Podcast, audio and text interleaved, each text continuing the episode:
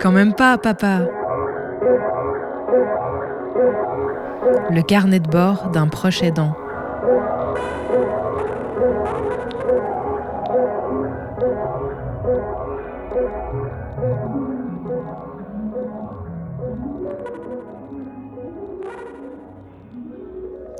Les maladies dégénératives, elles ont ça de particulier, euh, quand elles sont génétiques notamment, qu'elles touchent euh, les jeunes enfants. C'est pas tout le temps le cas, mais en tout cas, euh, chez ma fille, c'est le cas. La maladie, elle est apparue quand elle avait 6 ans. Et aujourd'hui, elle a 16 ans. Et il y a quelque chose que je vois arriver et sur lequel je me pose beaucoup de questions. Ce sont les conséquences de son arrivée à la majorité. Alors c'est pas tellement des questions autour de sa maladie, même si dans cet épisode je vais en parler un petit peu, c'est plutôt la question de la société à prendre en charge et à accompagner des personnes non autonomes quand elles atteignent la majorité.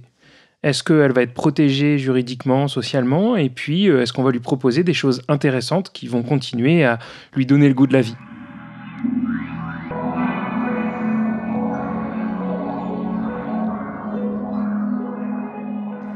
Cette question de l'arrivée à la majorité, euh, contrairement aux autres questions que j'ai abordées jusqu'à présent dans, le podcast, je m'y suis pas réellement confronté. Euh, c'est quelque chose qui m'impressionne un petit peu, sur lequel je me documente, je me, questionne, et puis euh, j'implique mon entourage et les professionnels notamment qui nous entourent, la mère de ma fille aussi, dans ces questionnements. C'est des questionnements qu'elle a aussi, et je pense que c'est le cas de la plupart des parents qui voient grandir leurs enfants et, les et à l'approche de la majorité se questionnent sur les choses qui vont se passer. La première rupture à laquelle on a été confronté par anticipation, c'est la question de la prise en charge dans la structure où elle est accueillie aujourd'hui. C'est une structure qui, euh, historiquement, euh, jouait le rôle euh, d'accompagnement des, enfants dans la perte de la vue. Et puis, petit à petit, ils se sont diversifiés dans le polyhandicap. Et aujourd'hui, c'est pour ça qu'ils sont en capacité d'accueillir ma fille et de lui proposer un quotidien vraiment intéressant euh, composé d'activités culturelles, ludiques, euh, scolaires, euh, médicales, sociales, un grand nombre de choses. C'est ce qui fait que c'est un quotidien qui est vaste, qui est complet. Et, en fait, on le sait, généralement, ces prises en charge, elles sont assumées jusqu'à la majorité de, de, la personne. Et ensuite, qu'est-ce qui se passe? Quelles sont les structures pour les adultes non autonomes? C'est, alors moi, c'est une vraie question euh, qui me préoccupe, notamment parce que si on peut trouver des structures qui répondent à des savoir-faire euh, sur les aspects médicaux, euh, sur la prise en charge des handicaps, notamment sur l'alimentation, sur les gestes du quotidien, sur le déplacement, sur toutes ces questions-là, on comprend qu'il y a des savoir-faire, sur le versant accompagnement culturel, vie intellectuelle, alors c'est sûr, avec la cognition qui devient de plus en plus compliquée, euh, c'est un défi. Mais il n'empêche, c'est un savoir-faire qui n'est pas le même que celui de l'accompagnement euh, médical. Et là, pour l'instant, je n'ai pas identifié ou compris quelles étaient les structures qui pourraient réellement proposer ça. Alors évidemment, il y a des alternatives comme l'accompagnement à la maison et puis l'intervention de nombreux professionnels. C'est une logistique qui est complètement différente et sur laquelle eh ben, il faut se questionner et sur laquelle ben, on se questionne en ce moment.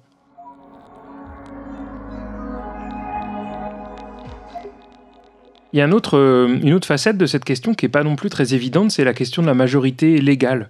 Quand on atteint 18 ans, eh bien, euh, nos parents peuvent plus prendre en théorie de décisions pour nous. Euh, c'est vrai pour la prise en charge à l'hôpital, par exemple. C'est la personne adulte qui prend des décisions pour elle et pas son entourage. C'est vrai pour des questions financières, de banque, de versement, par exemple, d'allocations liées au handicap. Et en discutant avec d'autres parents de personnes semi-autonomes ou non autonomes, j'ai découvert qu'il y avait parfois des professionnels de la santé, euh, des administratifs, qui euh, ne percevaient pas ou choisissaient de suivre la loi et donc ne donnaient pas l'opportunité aux parents de participer aux décisions pour le jeune. Par exemple, ils leur demandaient de sortir au moment d'une consultation médicale de la salle, tout en ayant conscience du fait que le jeune n'était pas forcément en capacité d'interagir et de décrire sa condition de santé. Et moi, je, sais que ma fille, elle sera pas en capacité de prendre en charge ces discussions. Et il me faut être là. Il faut que des adultes qui soient bienveillants pour elle euh, soient présents. Donc se pose la question euh, de l'aspect juridique de cette majorité qui approche. En vérité, il existe beaucoup d'outils législatifs pour répondre à ces questions-là.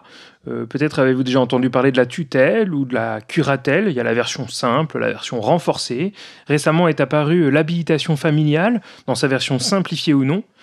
Voilà, ça fait cinq exemples d'outils euh, qui permettent de prendre en charge la vie juridique, la vie euh, légale d'une personne quand elle n'est plus en capacité de le faire. Et c'est des décisions qu'on doit prendre maintenant à l'approche de ses 17 ans puisque, on le sait, ce sont des procédures qui sont longues à mettre en place, peut-être une année, et pour que tout soit prêt pour ces 18 ans, et qu'elles ne soient pas confrontées à une situation, comme je décrivais tout à l'heure, de mise en difficulté ou même en danger, eh bien, il faut que ces solutions légales soient prêtes euh, à être déployées.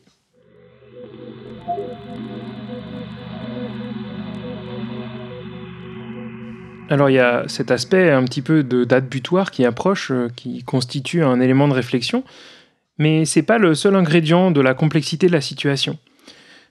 De plus en plus, euh, ma fille est en train de perdre l'autonomie sur beaucoup d'aspects. Par exemple, aujourd'hui, euh, disons dans ces dernières semaines, dans ces derniers mois, euh, progressivement, elle a perdu la capacité à pouvoir s'alimenter elle-même, du moins à pouvoir maîtriser les gestes du repas, celle de porter la cuillère à la bouche, etc.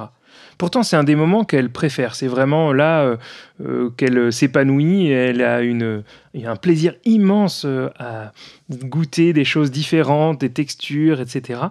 Et voilà, c'est un des exemples sur lesquels il, faut de plus en plus l'accompagner. C'en est un parmi d'autres. Et évidemment, les professionnels qui l'accompagnent petit à petit, soit ils doivent se former, soit on doit trouver des personnes complémentaires pour l'accompagner. Ça veut dire aussi que de moins en moins, elle peut passer de temps sur une activité seule. Il faut qu'il y ait constamment quelqu'un avec elle. Alors, euh, ce qui est compliqué, c'est que c'est à l'interface entre euh, un accompagnement médical et puis un accompagnement, euh, disons, d'éducateurs spécialisés pour la découverte du monde quand on est avec des handicaps qui ne nous permettent pas de le faire de manière classique dans un établissement scolaire, par exemple. Et là, on arrive à cette frontière délicate celle que j'évoquais au début, où euh, finalement, même pour les jeunes enfants, euh, il y a peu d'endroits qui répondent pleinement à ce besoin spécifique. Soit la prise en charge médicale, elle va être pointue, mais la découverte, en tout cas en France, la découverte culturelle, euh, l'intérêt quotidien, il va pas être alimenté soit au contraire, des professionnels sont en capacité de proposer des activités, euh, des, découvertes, des jeux, des, voilà, une grande diversité de choses, mais en contrepartie, ils vont peut-être être en difficulté sur l'accompagnement médical ou, tout simplement technique. Et ça, c'est une vraie, c'est une vraie question qui, qui m'habite en ce moment, de réussir à dénouer cette euh, situation.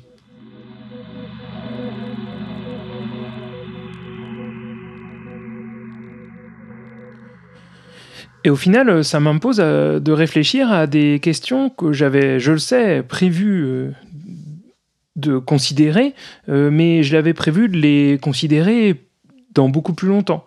du moins, en connaissant l'évolution de la maladie de ma fille, on sait qu'il y aura encore plusieurs années euh, où elle sera en capacité de vivre des choses, euh, de partager avec des gens, etc. Même si sa capacité et ses capacités vont, devenir de plus en plus euh, réduites, elle va continuer à avoir envie et puis à prendre plaisir à être en capacité d'interagir avec les gens.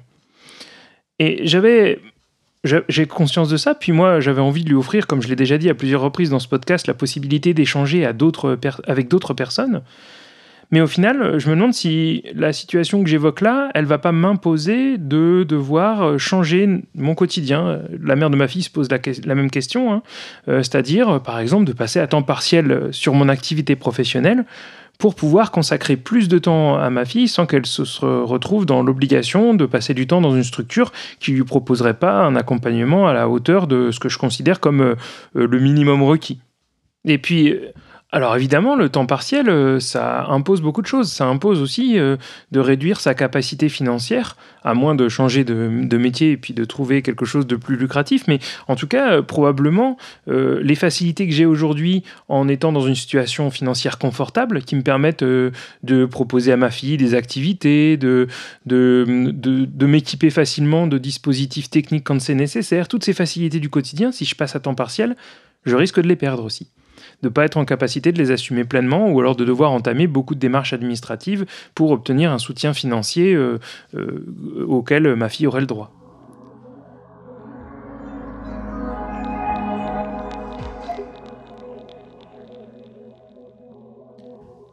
Si on s'intéresse à ces questions euh, des proches aidants, on a peut-être identifié, vous êtes peut-être dans ce cas-là, à avoir identifié qu'il existait des solutions légales aujourd'hui pour accompagner les proches aidants dans leur situation financière. Alors c'est vrai, il existe un congé de proche aidant, et sur le site internet du ministère correspondant, on peut lire le congé de proche aidant permet de cesser temporairement son activité ou de travailler à temps partiel pour s'occuper d'un proche handicapé ou en perte d'autonomie particulièrement grave. Ok. La durée du congé est fixée à trois mois maximum, renouvelable dans la limite d'un an sur l'ensemble de la carrière. Il peut être pris de manière continue ou fractionnée, etc. Eh ben, un an, c'est pas du tout, je le sais, le temps qu'il me faudra consacrer pleinement à ma fille quand ce sera l'approche de la fin de sa vie. Je me trouve donc confronté, comme beaucoup de personnes proches à cette situation très embarrassante où l'État français, la société, euh, ne propose pas de solution pour qu'une personne euh, qui a choisi de le faire puisse dédier euh, l'entièreté de sa vie à l'accompagnement d'une personne en grande situation de précarité. Et encore, à titre personnel, je ne suis pas dans une situation matérielle inconfortable aujourd'hui et je peux assumer en même temps mon activité professionnelle et euh, accompagner ma fille euh, au mieux. Et j'espère pouvoir le maintenir longtemps. Mais c'est une vraie question qui traverse euh, l'esprit de toutes les personnes proches aidantes, au-delà de l'épuisement dont j'ai parlé dans l'épisode précédent, cette question de la capacité à assumer financièrement ce quotidien.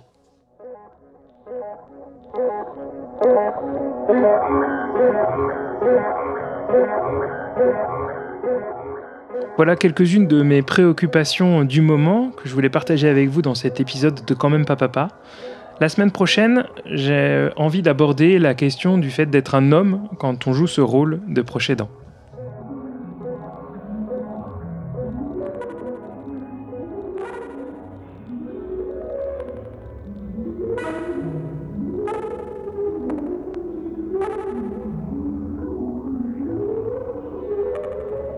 Podcast à retrouver sur le.